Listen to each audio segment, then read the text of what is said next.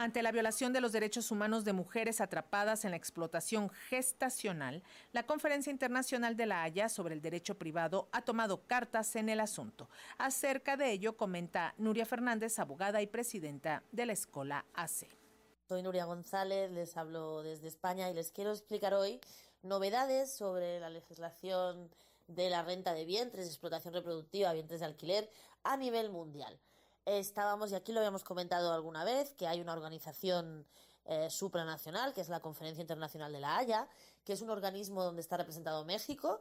Eh, de hecho, están representados 86 países y los 26 países de la Unión Europea, casi la totalidad de los países del mundo.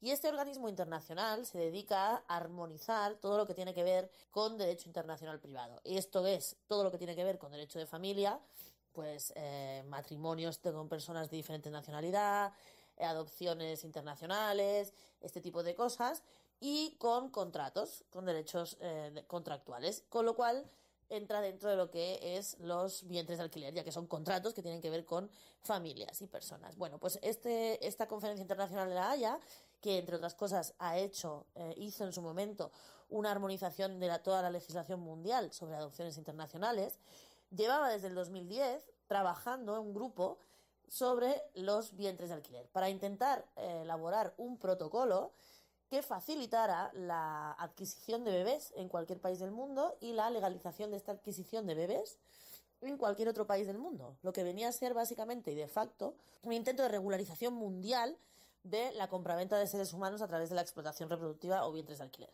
Bueno, pues llevaban trabajando desde el 2010, un representante de cada país, también un representante de México, para pasar a, presentar unos informes en marzo de este año, concretamente el 23 de marzo de este año. Sin embargo, hace un, par de semanas hemos sabido y se ha hecho público que ese grupo de trabajo ha presentado unas conclusiones en las que, sortosamente, por suerte, no se ponen de acuerdo para elaborar este tipo de legislación. Al final, lo que vienen a decir es que es imposible hacer un protocolo a nivel mundial cuando la mayoría, la inmensa mayoría de países del mundo, en su legislación interna, están contra los vientres de alquiler. Con lo cual, todas las activistas feministas y toda la humanidad en general debe felicitarse porque no se haya dado este paso. Es muy importante que no se genere este tipo de protocolos porque sería, como me he dicho antes, una legalización de hecho del asunto. Sin embargo, no se han podido poner de acuerdo. Las conclusiones finales las sacarán el 23 de marzo. Todas estaremos atentas a lo que pasa en La Haya.